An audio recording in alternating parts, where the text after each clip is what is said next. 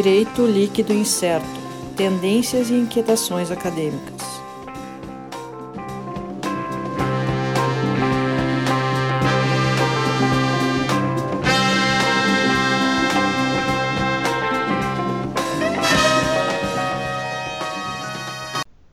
Olá pessoal, estamos começando aqui mais um episódio do DLI Podcast, Direito Líquido Incerto. Uh, lembrando aqui, nosso perfil no Twitter, arroba DLI Podcast, já tem lá, já vai ter a imagem do nossa, da nossa gravação, feita há pouco. Uh, estou aqui com Sérgio Gilê, Alisson Capilari, e hoje a gente tem um programa, a gente fez a gravação com o professor Ingo Sarlet, e em seguida a gente já, já entra aqui com o, com o episódio. Né? Lembrando, dá uma acessada lá no arroba DLI Podcast, também vai estar no YouTube o programa, né, no canal do DLI Podcast no YouTube. Acesse lá, dá o like, ativa o sininho, se inscreve no canal. Também pode seguir nossos perfis pessoais em Facebook e Instagram, que o DLI Podcast tem perfis tão somente no Twitter, né, o arroba DLI Podcast. E vamos lá para o episódio então.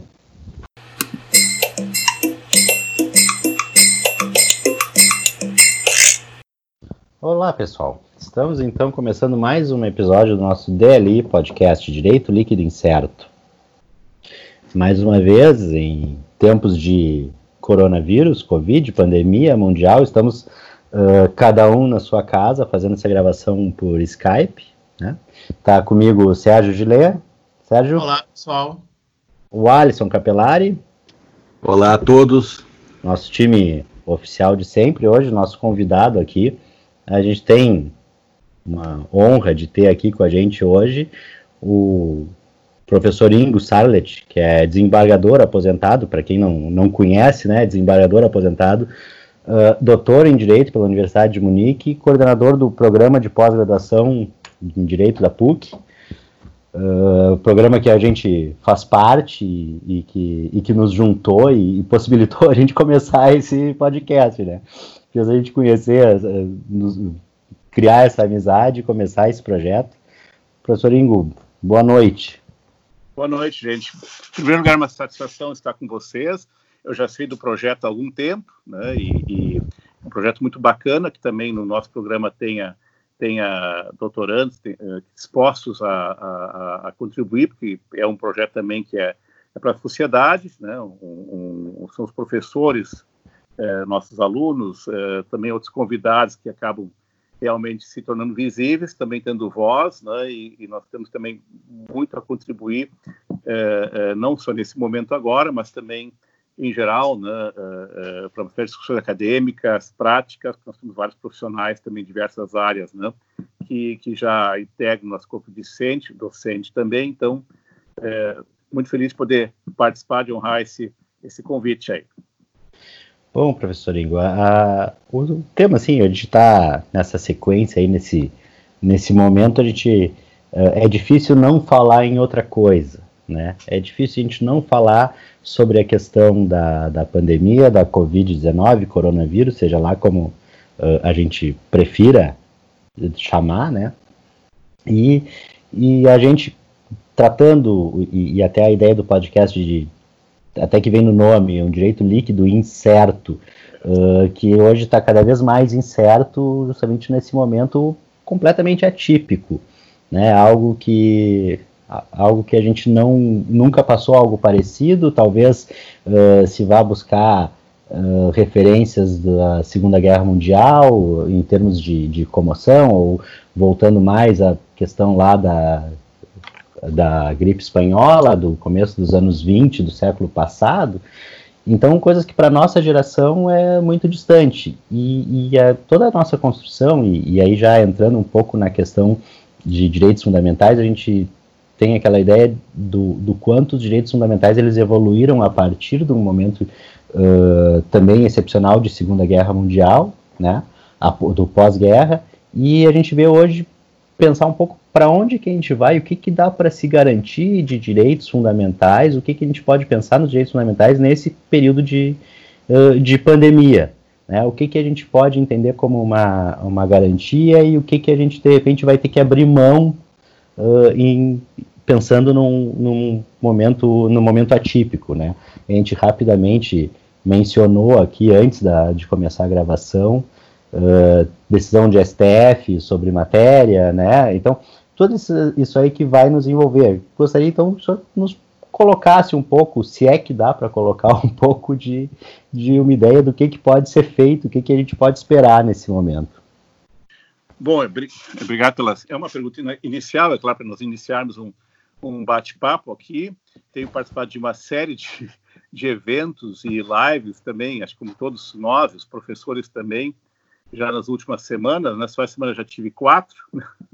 Já tenho mais três previstos para a semana que vem, está entrando uma quarta, então isso já faz parte da rotina. A gente também participa até porque, além de aprender também bastante com a interlocução, também de algum modo se pode é, é, participar com pelo menos alguma alguma ideia que possa eventualmente é, chamar alguma atenção, até ser útil. É, nós temos, sim, eu claro que vou falar na perspectiva do direito constitucional, na perspectiva dos direitos fundamentais, que, que na verdade são os que mais estão sendo afetados é, não só no Brasil. Né? Eu, eu, eu, acabei de olhar o, o, o blog, que na verdade é um blog de jeito profissional excepcional, excepcional, né? É, é, editado por um, por um, por um, por um alemão, né? mas que tem coisas sobre todo mundo, né? Tem inclusive em inglês, ele tem uma versão em inglês, uma versão alemã, então, é, é, ele é excepcional, totalmente atualizado. Professores de vários países é, é participam recorrentemente desse blog, recomendo muitíssimo. Né?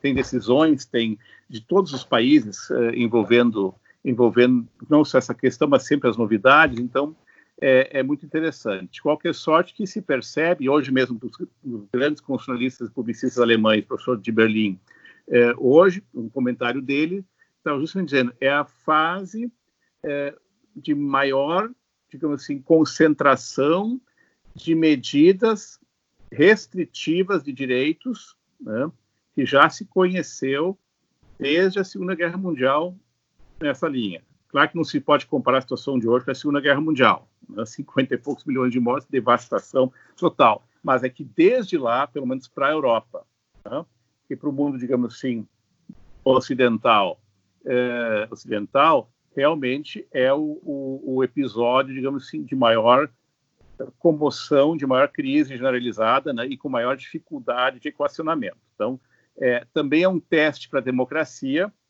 é um grande teste para a democracia, não só no Brasil. E por que, que é um grande teste para a democracia? Porque justamente nessas situações de crise, é, aliás, de grave crise, né, que não é só uma crise econômica que está se formando, mas também uma crise política institucional, uma crise de insegurança, o, os movimentos, evidentemente, são mais é, tendentes a, a, a, a, não ser exatamente democráticos, né, sendo aqui uma, uma terminologia assim bastante leve, né, é, tende a utilizar esses momentos para justamente é, erodir com, com as instituições democráticas e realmente levar a, a institucionalidade para uma eventos de um autoritarismo, uma situação pior. Tem vários exemplos na história que, eh, onde isso aconteceu, né, até recente, né, utilizando estados de exceção, que estado de sítio, estado de defesa, mas especialmente estado de sítio, para isso. Né, e é claro que isso não precisa ser necessariamente de, um, de, uma, de uma direita, quer dizer, na verdade, qualquer, qualquer grupo, qualquer movimento autoritário, seja de que ideologia represente, né, é, pode se aproveitar e já se aproveitou de situações similares, né, para romper o Estado democrático e, e enfim, é, utilizar isso como pretexto para avançar, às vezes até com apoio popular, justamente porque as situações as pessoas estão com medo, estão inseguras, né, inseguras por sua saúde, inseguras por seus empregos, inseguras pelo dia de amanhã e assim por diante. Então, é um quadro geral que tem esse primeiro desafio. Né? E eu vou falar rapidamente, para depois avançarmos, da situação no Brasil, da decretação que agora está mais, voltou a se acalmar, do estado de sítio, né? do estado de defesa. E eu já estive no Conjur sobre isso, e tenho falado sobre isso também em live, até mesmo fora, é, que é, tem que se lembrar que pela nossa Constituição Federal, o estado de sítio, ele só cabe em caso de guerra externa, de grave convulsão interna durante guerra civil, né? ou, é outra hipótese, quando esgotadas as possibilidades do Estado de defesa resolver com o problema. Tá? Quer dizer, o estado de sítio é a última rácio da última rácio. Tá? Antes dele, caberia o estado de defesa. E antes dele, estado de calamidade pública ou a tempestade de emergência que os municípios se estão tendo Então, na verdade, existe, evidente, claro, essa sequência, mas de longe, né, é a situação para invocar o estado de sítio, o estado de defesa. E por que não? Porque nesses estados realmente se oficializam algumas, digamos assim, restrições de direitos fundamentais uh, perigosas. Não é que elas não estejam acontecendo agora também, não é que não estejam acontecendo agora também, mas uh, a possibilidade de controle nesses estados passa a ser, inclusive, menor, especialmente no estado de, de sítio. Bom, isso é um caso, então, mas parece que isso saiu da pauta por hora, né? É, é, e estamos, nesse, estamos melhor que estávamos antes, né? Um outro aspecto que agora realmente vamos avançar para os direitos fundamentais, se percebe né, que, embora o problema seja direito à saúde, direito à vida, o foco é o direito à saúde, direito à vida. Né? Todas as demais restrições, demais restrições, a, a iniciativa econômica, né, a, a, atividade econômica em geral, né, a liberdade de ir e vir, né, a, ao acesso à educação, né, ou seja, na verdade, direito de greve, de manifestação, né, quer dizer, na verdade, todas as demais restrições de direitos fundamentais gravitam em torno do objetivo né, legítimo que é salvaguarda de saúde, da integridade física e do direito à vida. Né? Então, realmente, ele é o epicentro né, do qual se irradia a legitimação constitucional para restrição de outros direitos, como de fato isso é tranquilo, é normal, é o dia a dia, digamos assim. Restrições de direitos são inevitáveis, até mesmo em situações regulares, né? Mas elas sempre só se justificam se tem um objetivo constitucional legítimo, né?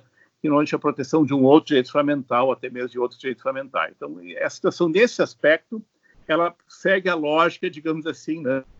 tradicional né? das restrições de direito. Só que, evidentemente, numa situação que já é mais do que líquida, já é gasosa, né? já está virando gasosa, né? e seguramente né, é, é, incerta ela é já de todo modo. Né? Eu gostei muito, inclusive, do, do, do, do, do título né? do, do, do, do, blog, né? Podemos atualizar esse título. É, daqui a pouco talvez tenha que atualizar, daqui a pouco tem que atualizar. Mas de qualquer só assim, brincadeira à parte, eu gostei muito também do, do título, realmente ele é muito significativo e, e cai muito bem, não para a situação de agora, mas particularmente agora. Assim, então esse é um esse esquema, né? E é claro, aí também começam os outros jogos, né? É, políticos e econômicos, são, sempre são normais, mas se agudizam aqui, e a exploração também do medo, a exploração também do medo, né? É, das duas partes. Né? E aí, evidentemente, o, o, a, a, concessão cada vez maior aos dois segmentos, aos dois lados, digamos assim, mais radicais. Né? É o medo da perda do emprego, é o medo da falência, que é um medo é o medo real, realístico, evidentemente, né?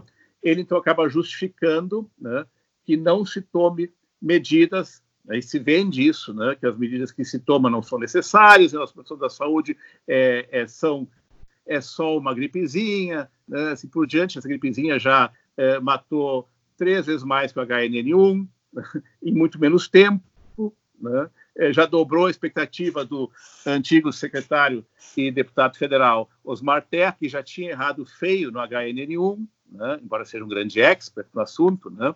é, é, já tem errado feio. Né?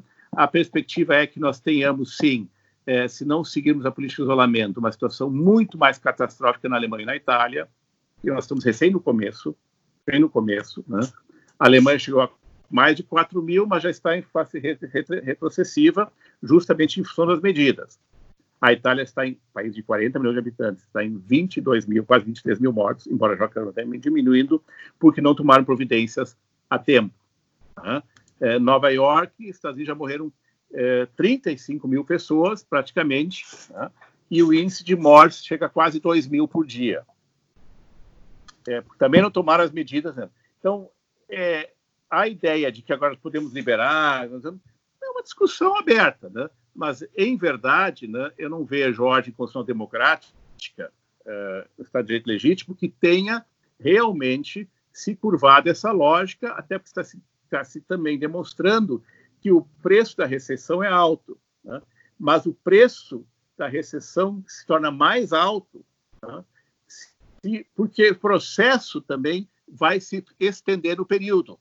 O próprio processo da crise, né, dela, vai se estender no período. Isso, mais cedo ou mais tarde, também reflete na própria economia. Então, na verdade, são diversos fatores que estão em causa. Claro que a gente pode tomar aqui uma decisão ou outra, né? isso é muito delicado. É claro que a situação brasileira não é igual a outra, quer dizer, é, é, várias injunções são, e circunstâncias são diferentes, evidentemente, o número da população, é, é a, a, possibilidade do SUS, de fato, fazer frente a isso, se realmente a coisa chegar numa a bola de neve começar a rolar.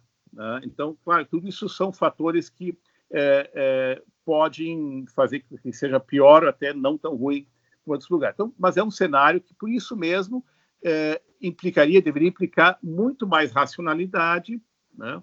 muito mais bom senso e muito mais acordo nacional. Os países que estão conseguindo reduzir a faixa de dissidência ao mínimo estão enfrentando a situação, mesmo com efeitos recessivos, mas estão já saindo dela ou diminuindo fluxo e com isso já com mais condições de voltar é, mais cedo ou mais tarde a uma saúde, pelo menos de manutenção financeira, ou seja, são planos, são avaliações. Né? É, bom, já falei demais, né? talvez para não deixar vocês fazerem perguntas, é uma estratégia muito boa, né?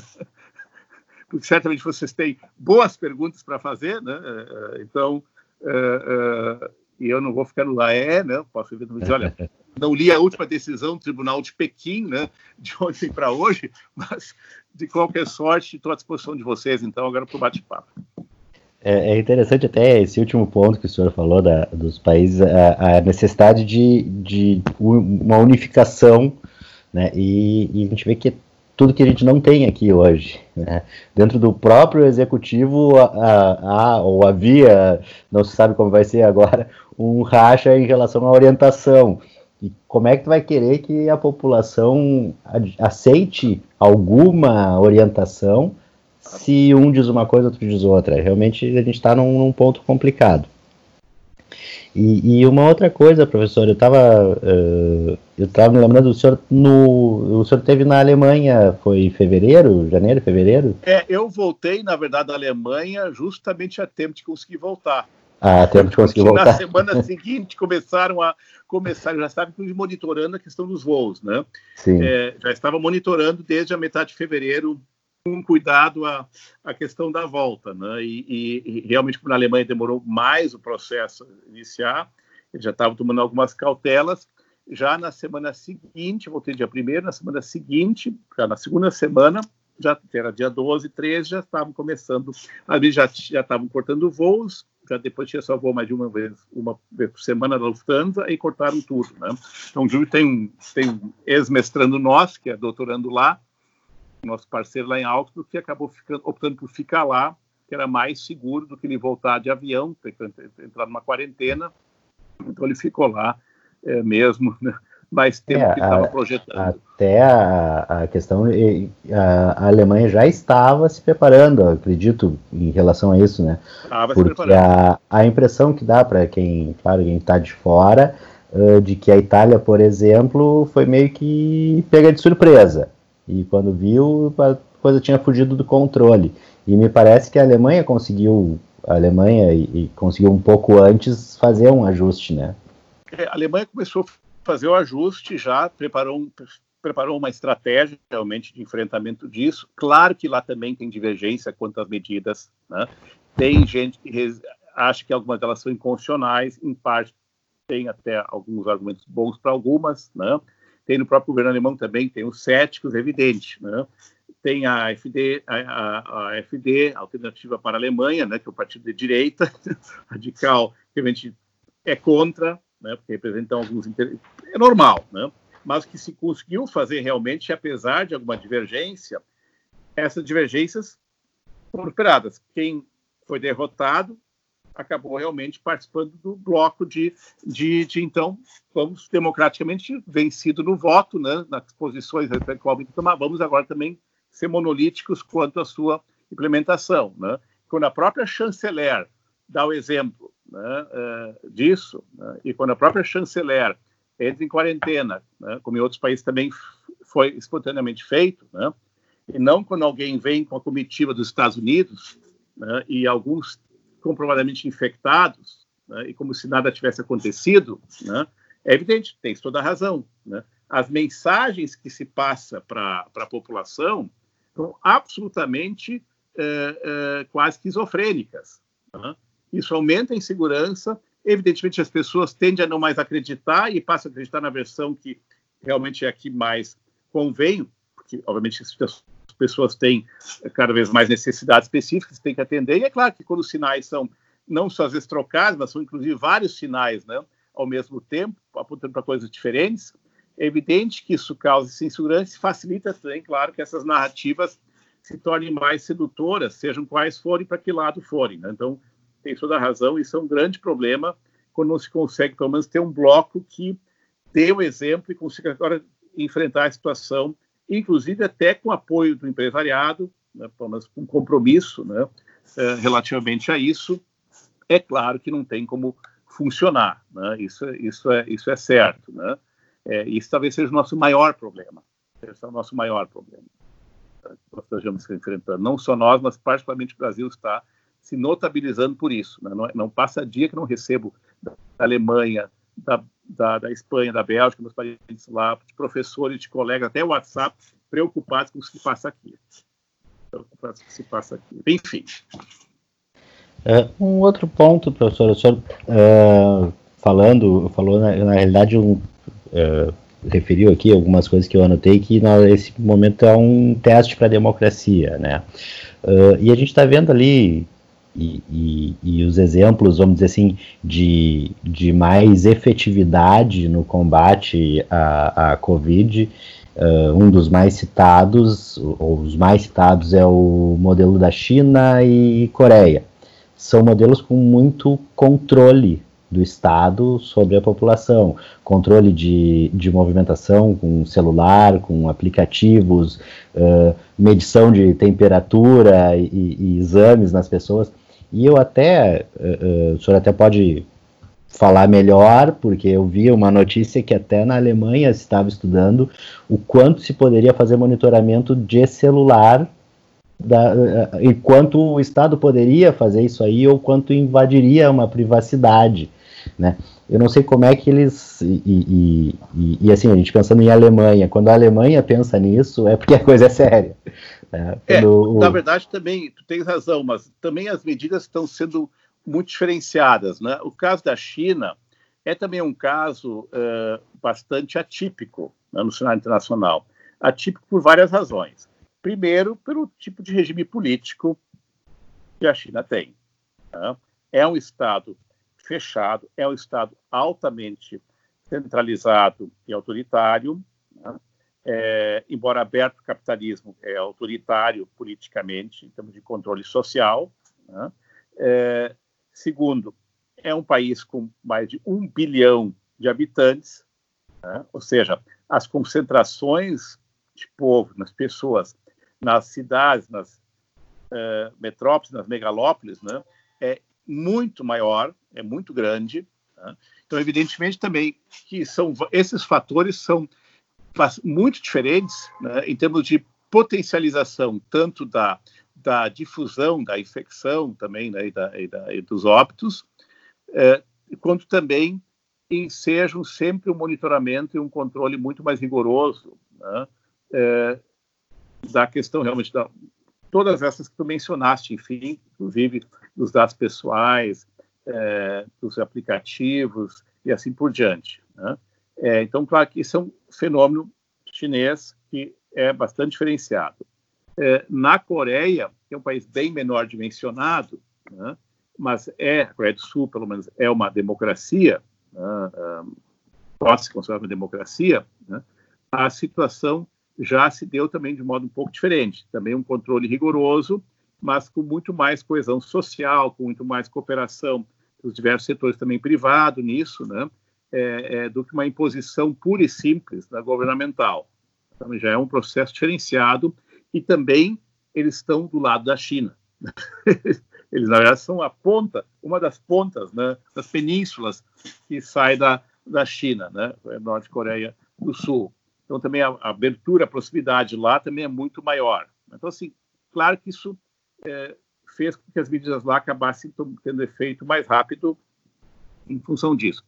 A Alemanha e outros países que se, que se prepararam melhor, né, é claro que se prepararam com outras medidas, né, não essas ainda de tanta invasão né, da, da, assim, da intimidade das pessoas, da privacidade, como nesses países, assim como não é a França, assim como não é a Inglaterra, assim por diante, por hora. Né? E é claro que na Alemanha também se pensou nisso e se pensa nisso. Né? Mas eles estão conseguindo, é como eu disse, a última raça. Né? Quer dizer, a, a, o rigor das medidas, ele também tem que obedecer à lógica da proporcionalidade. Né? A ideia de que é, se, se, o meio adequado tiver uma possibilidade de enfrentar o problema, né? é, invadindo, restringindo menos direitos, quanto mais esses direitos forem sensíveis, né? é claro que se deve optar por aquela estratégia que ainda resolva o problema sem, é, sem essa é, intervenção tão forte em direitos fundamentais. E a Alemanha está conseguindo fazer isso, pelo menos até o momento está conseguindo fazer, e muito bem, comparativamente. Né? A França já também subiu muito, mas também já está em processo regressivo. Tá? É, no número de infecções, no percentual né, de aumento das, das, infecções e também dos casos de óbito. Né? Então, vários países que até tiveram um salto maior já estão também com essas políticas em uma fase de regressão da curva, né? É, mas sem usar, lançar mão desses expedientes tão radicais. Né? Então, acho que a utilização desses expedientes também é, evidentemente, um fenômeno de que tipo de Estado se tem né?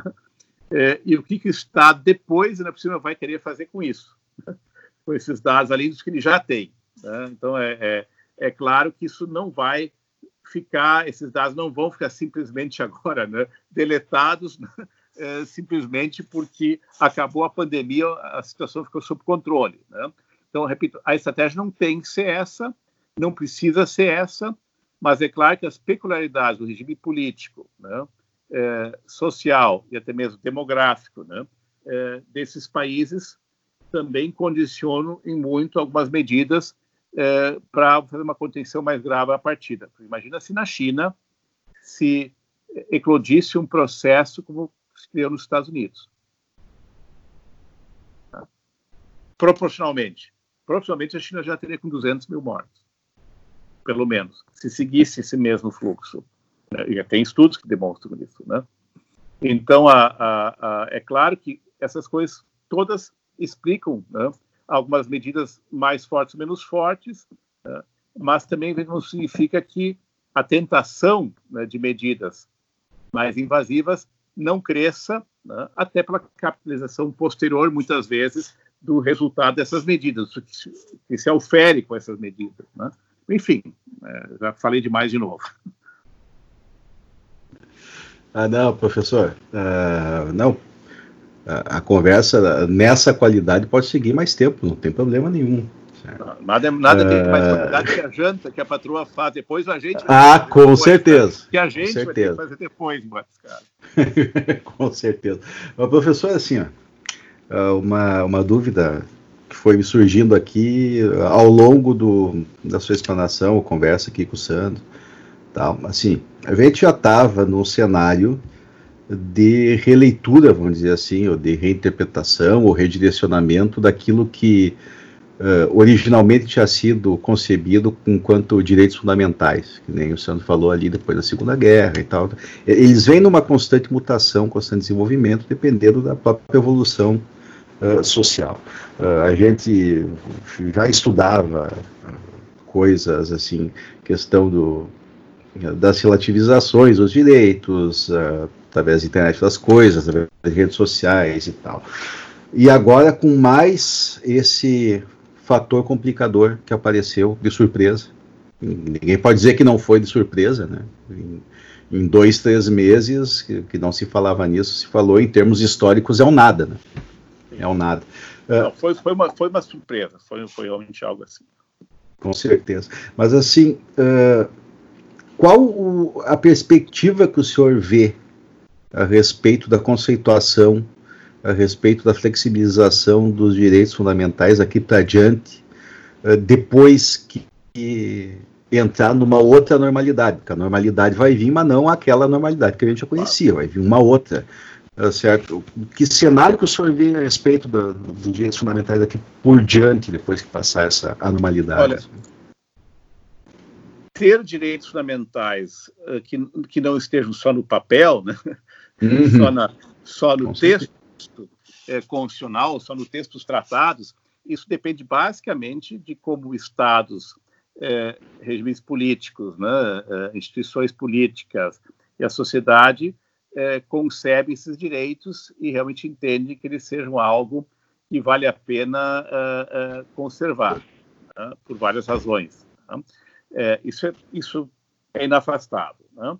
É, e é claro que nos Estados de democracia de direito, com D maiúsculo, né? É, uhum. dois Ds maiúsculos, democracia de direito, é, eu não vejo realmente é, nada que significativo que possa dizer que a situação não vai voltar ao padrão habitual, porque de fato nesses estados só estão sendo realmente restringidos direitos, né?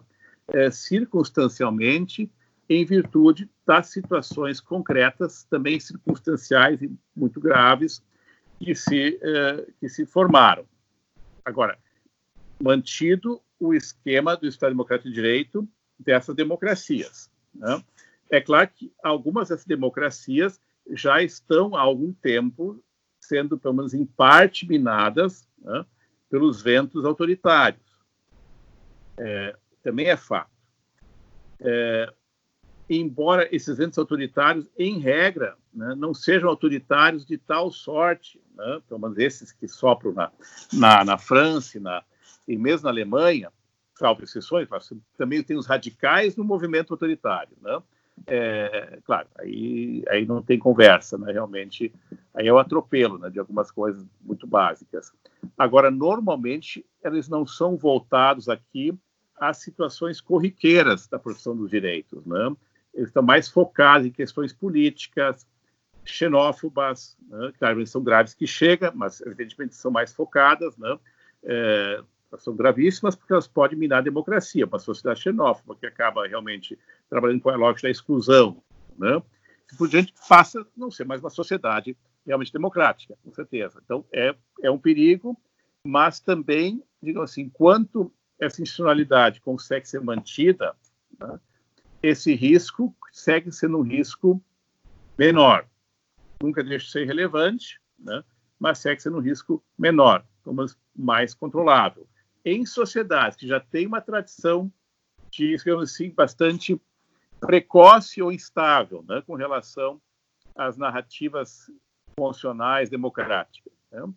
mais sensíveis a populismos, né? mais sensíveis à, à exploração também um pouco da o nível cultural da população, né? capacidade de compreender das coisas como se tratam. Né? Então, claro, e tudo isso, o civismo, né? é, é, claro que isso torna a situação mais perigosa. Né? Sociedades desse tipo, que já são frágeis, né? se tornam, evidentemente, muito mais frágeis, muito mais vulneráveis a esse tipo de processo de que a situação leva à tentação de né? é, fragilização e flexibilização, tipo assim, com mais duração, quase que tipo assim, é, constante. Né? É, isso já aconteceu e pode voltar a acontecer. Então, diria assim, depende muito da solidez, né? da solidez realmente do Estado Democrático de Direito numa situação como essa.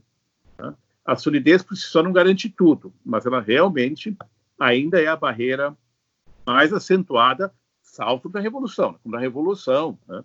contra uma guerra né, realmente efetiva, dificilmente se consegue resistir tanto, pelo menos naquele momento. Agora, em situações que já são complicadas, ainda são, digamos, dentro de uma possibilidade de controle, uma democracia efetiva funcionando com instituições que também são funcionando, funcionam que são respeitadas, são respeitadas, né?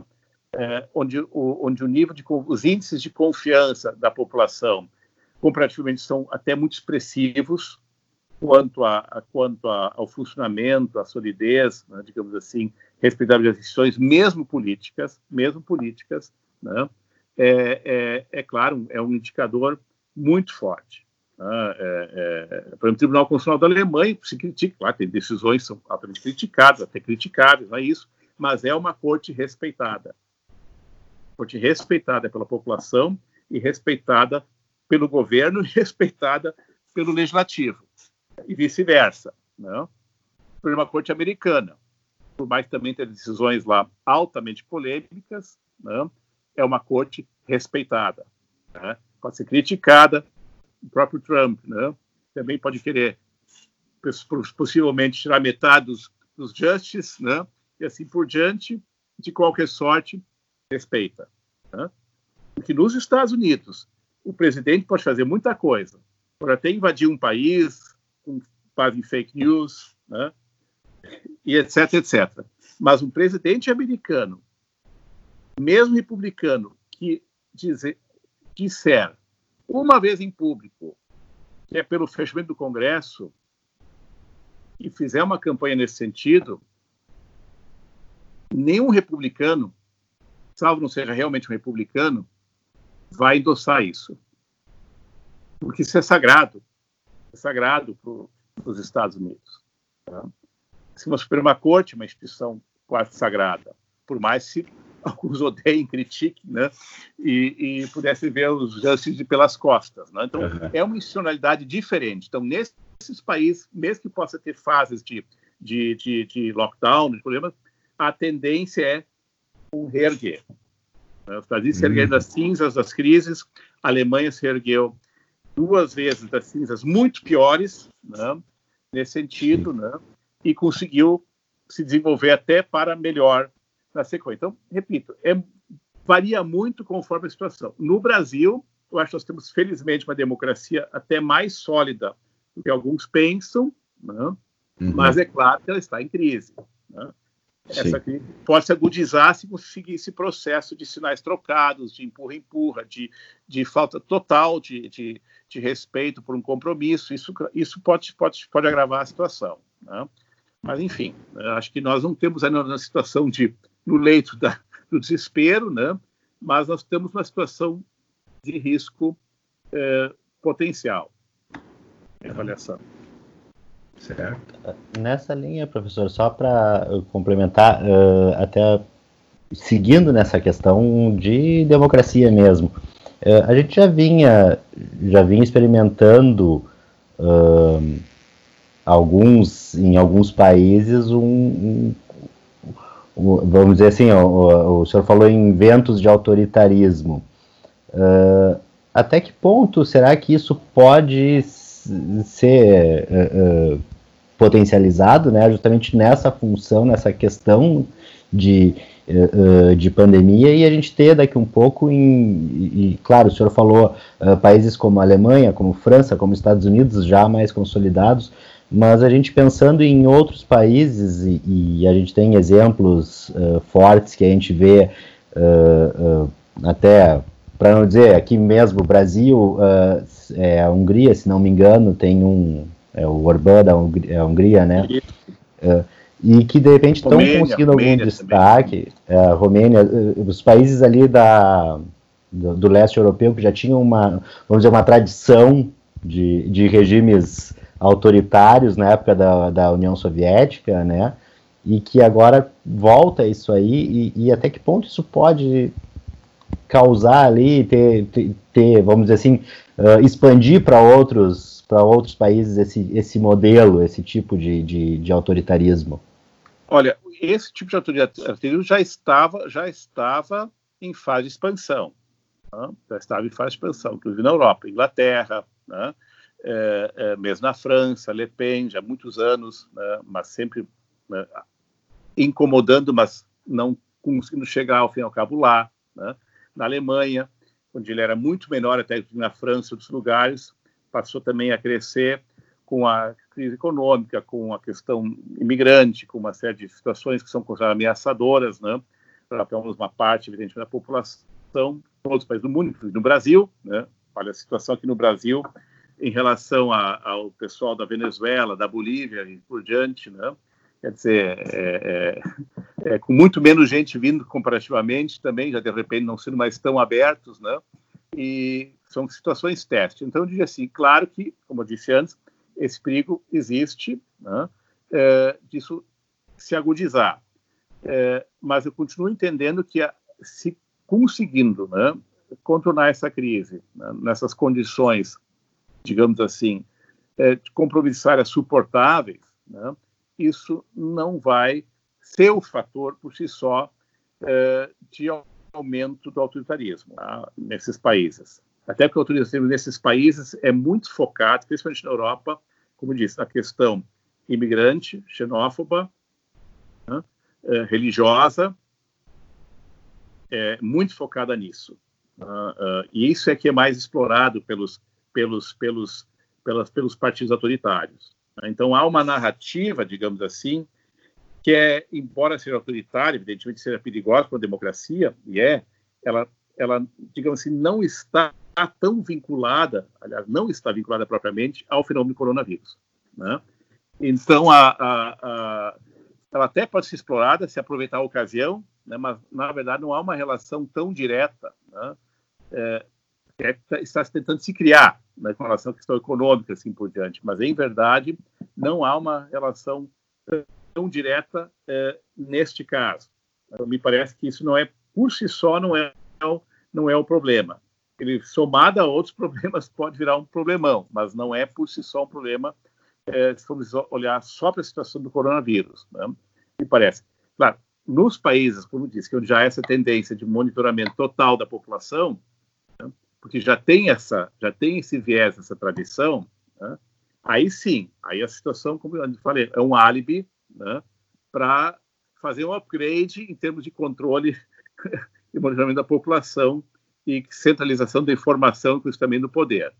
Aí vai se unir as duas, as duas coisas. Nós ainda estamos numa fase, ainda assim, razoavelmente embrionária. Né? É, portanto, ela não está ainda nessa, não está com essa rudez toda, até porque nesses países do leste europeu, embora tenha casos, não se está na situação tão aguda como se está na Europa Ocidental. Né? Porque, porque Estados Unidos, Itália, Espanha, França, Inglaterra, só esses cinco países estão respondendo por é, quase 80% dos óbitos. Então, na verdade, com, o foco de coronavírus né, e dos infectados nesses países, Polônia, Romênia, é, Hungria, né, e, e, mesmo na Rússia, que tem um pouco mais, já tem mais, mas também não, não, não está nessa linha dos, dos, dos, de alto percentual, ele está sendo bem menor do que nas democracias ocidentais. Então, claro, por isso a possibilidade de aproveitamento dessa situação do coronavírus é menor por hora. Né? Então, também tem que fazer essa avaliação sistemática, eu penso, para, no mínimo, traçar alguma diretriz. Né? Enfim, pensando alto, que também essas perguntas às vezes vêm de chofre, né? E às vezes, eu, várias vezes a gente é obrigado a pensar alguma coisa na hora e tentar não dizer besteira.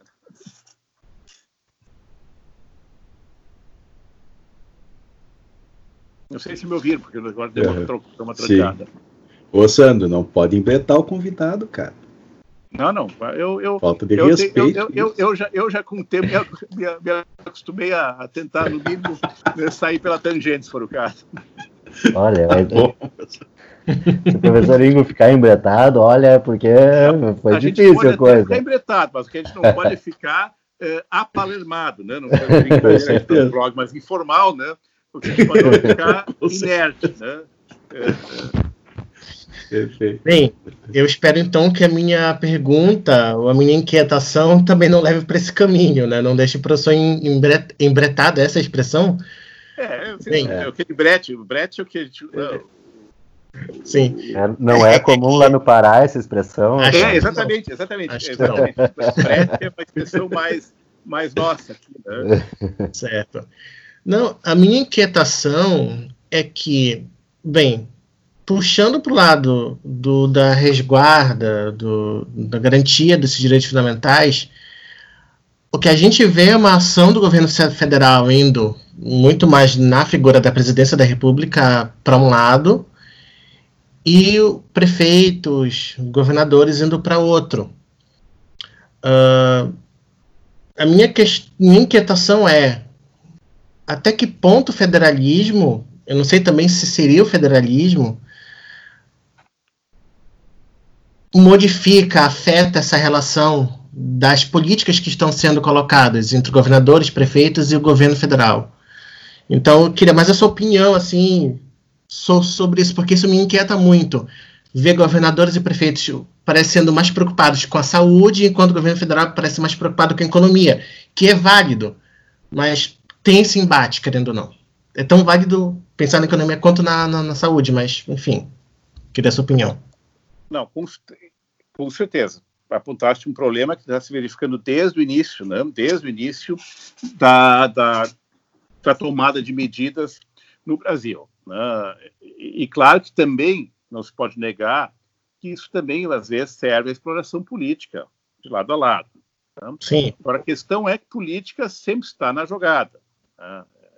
A política é para isso. Né? A política são decisões políticas sobre estratégias, sobre modelos, e, e, e evidente faz parte do jogo político se que alguém se eleja, né, porque por ter uma pauta ideológica, de compromissos uh, uh, ideológicos, enfim, de estratégias, e o outro pelo outro lado, né? E que é evidente que uh, um gestor público quer fazer um trabalho bom e que lhe dê suporte né, para seguir na gestão pública e na, e na, política. Isso faz parte do jogo, né? Desse joga as regras do jogo de forma correta. Né? Uh, uh, tem negócio, esse joga de forma correta. E é claro que o federalismo pode ser um fator que causa ainda mais uh, liquefação uh, e mais sinais trocados né? E, e, e, até mesmo totalmente contraditórios, e até mesmo em vários níveis da federação. Isso a gente viu várias vezes aqui, inclusive com relação a, a fechamento de templos. Né? O, decreto, o federal era uma coisa, o estadual era outra, intermediário municipal mais rigoroso, né? Quer dizer, só que vem no Rio Grande do Sul e, e governo federal. Sim. E é claro que isso é um problema, sim, e está sendo discutido também em outros países. Vejam o que aconteceu nos Estados Unidos, né? Também a, a diferença de como alguns governos estaduais dos Estados Unidos estão lidando com a situação, ou de forma diferente, radicalmente diferente, né? É, e o governo federal é, também negociando aqui em relação aos estados, evidentemente é, mais simpáticos, mais alinhados dos não alinhados. Ou seja, isso é claro que se percebe, é, não só no federalismo, mas o federalismo pode, pelas competências, quanto maiores os estados, evidente mais isso se acentua. Né?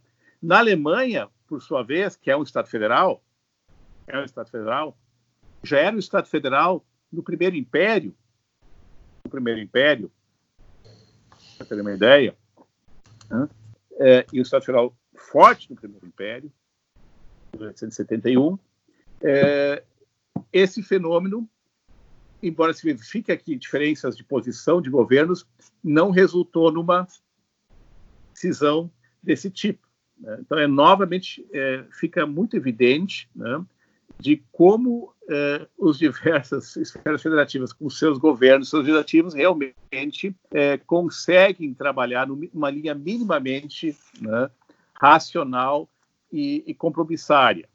Tá? Mas o federalismo, obviamente, facilita isto, né? especialmente num sistema de repartição muito complexo né? de competências, né? mas pelo mas o, o Estado e o município têm competência para decretar estado de, estado de calamidade né?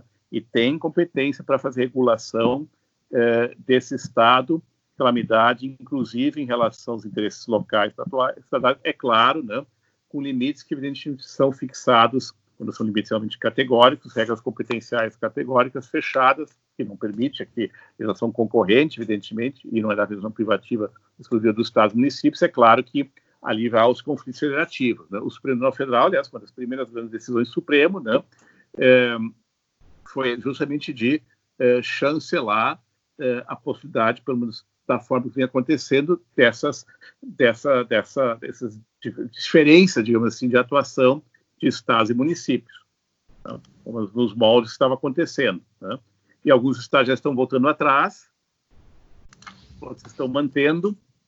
É, agora, também é claro que nós temos nós somos um país muito maior que a Alemanha, né? o, é, é, evidentemente, somos um país muito maior, e é claro também que as nossas diferenças regionais são muito grandes, né, muito grandes, seja em termos demográficos, seja em termos econômicos, né, em termos de, de educação, então, até mesmo de, de, infraestrutura de saúde. Então, é claro que também isso tem que balizar, muitas vezes, medidas mais rigorosas e menos rigorosas. Não tem como não ser assim. Tá? O que eu preciso para enfrentar uma crise em São Paulo, não necessariamente é igual do que em Rondônia. É, lá talvez tenha que ter outro tipo de medidas, porque lá tem uma grande falta de infraestrutura. Sim. É, então, assim, é claro que essas tem, nós temos que ter a federação, a federação, inclusive, lá nesses limites, digamos assim, de um pacto nacional de decência, não, não, não, não, não fazer o, o, o, oposto porque é o governo que está fazendo, né? É, a federação justamente é, é, é um instrumento útil até para que se possa fazer nessa dimensão mais arrazoada, né? Uma composição muito mais proporcional e adequada dessas situações né, num país tão grande como o nosso. Então, vejam, a, a federação pode ser realmente um fator de é, potencialização desse quadro de insegurança, o impacto está sendo, mas ela também pode ser um fator de adequação proporcional, né, é, positiva, inclusive, né, das medidas. Então, assim, depende de como são tomadas né, e, e com que intuito. Né? Então, dizer assim, depende, né, depende. e é, depende mesmo, né? Depende sim, da sim. Alemanha italiana, federação, né? federação. E com mais competências estaduais do que nós. Professor, o professor está dando razão à nossa incerteza do nosso podcast. Tudo depende. É, não, é, tem não, sentido, né? Claro que, dizendo, claro que tem medidas que não depende, o Supremo vai decidir, sim. aí vai padronizar, é claro que não, não. Mas tem, tem espaço importante, sim. Talvez alguns estejam sendo ultrapassados aqui e ali, né? não posso averiguar a medida que está do Brasil, né?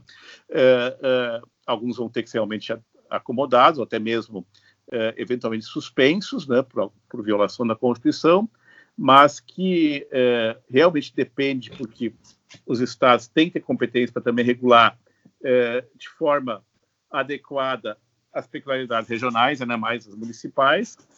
É para isso que eles têm essas competências. Uh, professor, uh, já sim, já temos um, um, belo tempo de conversa aqui, até já uh, direcionando para o final aqui do nosso bate-papo. É, porque agora eu vou cobrar. Claro, claro. Não, aí eu, não, mais um tempo. Eu fico, eu mais, um, mais um tempo o taxímetro começa a andar, né? Tá certo. Estou à disposição, estou à disposição. Quando me chamar, não me chamarem para janta, né? Pois é, a gente tem que dar o direito fundamental à alimentação, né? Daqui a pouco está na hora. Chamarem, não, não tem problema. É. Uh, professor, assim, como o nosso projeto aqui, o nosso podcast, ele é voltado para a discussão acadêmica, certo? A gente sempre pede para os nossos convidados, no, no final do episódio, algumas referências, seja bibliográficas, filmatográficas, uh, qual, qualquer coisa assim que possa uh, auxiliar alguém que queira começar ou desenvolver uma pesquisa sobre o tema. Nesse tema que a gente trata, até por ser imediatista demais, o, ser muito atual, o que que o senhor recomendaria para quem quisesse pesquisar sobre o assunto, essa questão desse momento dos direitos fundamentais, assim? Olha, eu, eu diria assim, no, no, Brasil nós temos já bastante coisa boa e até mesmo, obviamente, divergente, né, é, sendo publicada no J e no Conjur, né? eu mesmo já já estou eu estou entregando amanhã minha quarta coluna sobre o tema. Né? Fiz uma sobre processo com, com o Hermes Zanetti, né, devido processo e, organização do procedimento e, e, sistema de justiça, foi a última coluna. Fiz uma é, sobre também estado de exceção, democracia e direitos fundamentais. Fiz uma sobre Covid, estratégias também, é, estado de exceção com um colega lá de Brasília, né? É, agora com uma fechamento de tempos e igrejas, depois mais uma na semana que vem. A gente está sendo muito mais.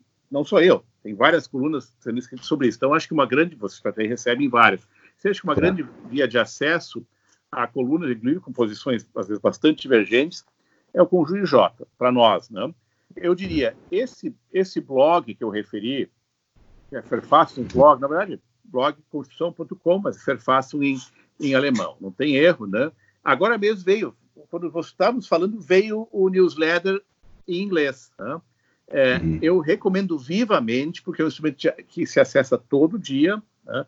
todo dia coisa, tem coisas novas, e vem coisa da China, da Itália, do Brasil, é, do Peru, da, da, Polônia, da Hungria, da, é, da Rússia, uh, decisões novas, medidas legislativas novas, debates novos, tem, tem debate online, tem uh, uh, e não é só em alemão, tem a versão em alemão e sempre tem a versão em inglês, tá? uhum. e, e para ser mais, obviamente, justamente para ser difundido, e é de muita qualidade, é de extrema qualidade, inclusive alguns professores que já tiveram conosco, e não só alemães, no, no ano passado, já se manifestaram várias vezes nesse contexto aqui. Até se vocês quiserem, eu mando para vocês newsletter uh, de hoje, uh, na Boa. sequência, se quiser também as colunas, enfim, que eu já, já divulguei nos no alunos, etc., e não só as minhas, eu tenho um, já uma penca de material é muito bom. Sim. Seja para aspectos médicos, seja sobre direitos, seja sobre produção de dados, seja tudo pode imaginar. A gente vai recolhendo, né? E repassando, claro. fazendo uma espécie de, de dossiê, né? Hoje mesmo, o professor Molinar mandou um, um, livro novo, PDF livre, né, do, do professor Boaventura Santos, né, sobre o vírus. Né. É, é, eu posso mandar para vocês também. Então, vou mandar para o Sérgio, vou fazer para parte para o Sérgio, mando na sequência agora assim, material, você seleciona que dá para botar ou não para botar, né? E eu também uhum. posso oferecer para vocês, gente, vocês estão no ar ainda ou não agora? Estamos, estamos. Até não, tudo bem, porque eu não sei agora, porque também vou entrar agora em detalhes, estou dando assim, algumas fontes que são não. fontes imediatas. Claro, sem problema. Uma outra fonte muito boa é o Conselho da Europa. Tá? É, existe uhum. um, um, uma entidade que se chama uh, Agência Europeia de Direitos Fundamentais, tá? uh, European Agency of Fundamental Rights, né? que tem estudos maravilhosos não só agora, né? já, agora já tem sobre produção de dados, sobre, sobre pode imaginar, já tem sobre coronavírus. Tem inclusive já um uhum. relatório em inglês sobre direitos fundamentais coronavírus. Né? Então, esse também é, é, muito interessante que ele monitora, claro, monitora a Europa, né? Em matéria de direitos claro. fundamentais e essas questões ligadas também a coronavírus. Então, tem muitos sites interessantes, né? E que, claro, alguns são em inglês, alguns são de várias línguas, né? E, e, porque agora o alemão é evidente que é mais restrito à leitura, né? Então, justamente estou dando dicas que são acessáveis, digamos assim, pelo menos para discente médio, enfim, que pelo menos tem condições de ler o inglês, enfim, com alguma facilidade. Então, é, é, eu aí passo, dei a dica aqui, já aqui, mas passo para vocês isso é, na sequência e também passo alguns outros textos e, assim, eu posso até dizer isso na live aqui, a gente pode, talvez, para colaborar com o blog, se vocês tiverem interesse, é, conseguir também algumas entrevistas, uma entrevista com professores conhecidos é, brasileiros e de fora do país.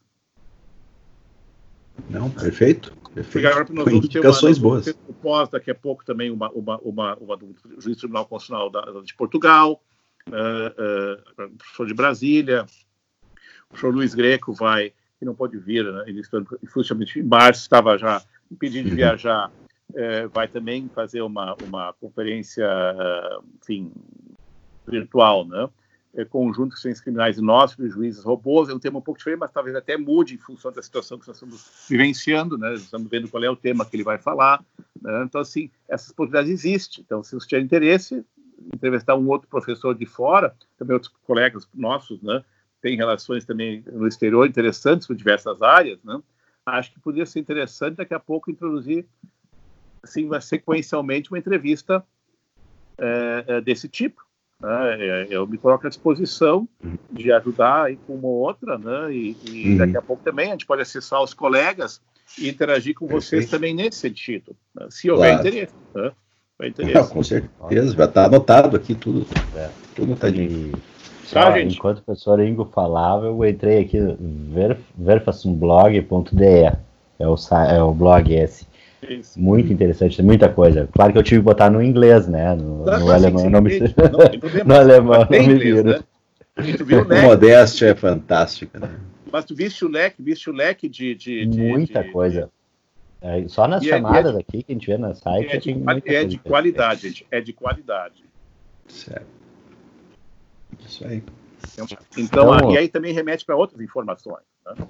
Gente, estou à disposição, né? É, é, se quiserem continuar perguntando, perguntem. Mas acho...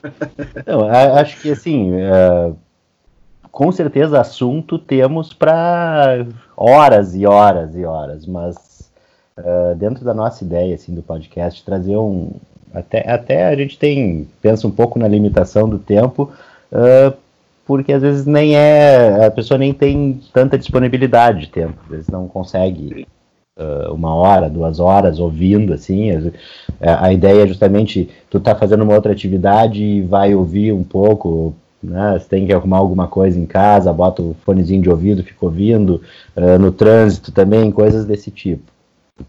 Então, acho que tá, a nossa conversa foi muito legal, professor, uh, excelente, uh, muitas explicações e, e com certeza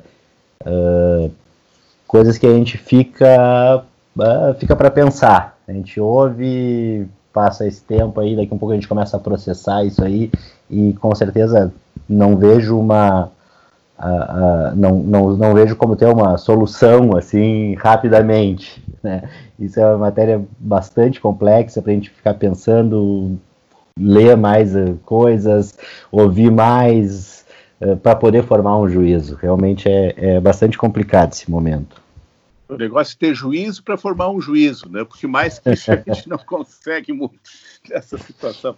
Gente, da minha parte, né, agradeço muitíssimo a vocês, acho que foi muito bacana, fiquei realmente feliz de poder participar, também feliz por uhum. ver vocês com essa iniciativa realmente bombando, né? É, eu mando algumas dicas para vocês e qualquer coisa, né? Prenda um grito. Né? Tá certo. Tá bom? Muito Valeu, obrigado, tá? professor. Boa noite. Valeu, pessoal. Tá. Boa noite. Tá Valeu. E logo mais estaremos mandando a nossa carta de direitos fundamentais do DL Podcast. Exclusivo só para gente. tá bom, valeu. Até mais. É.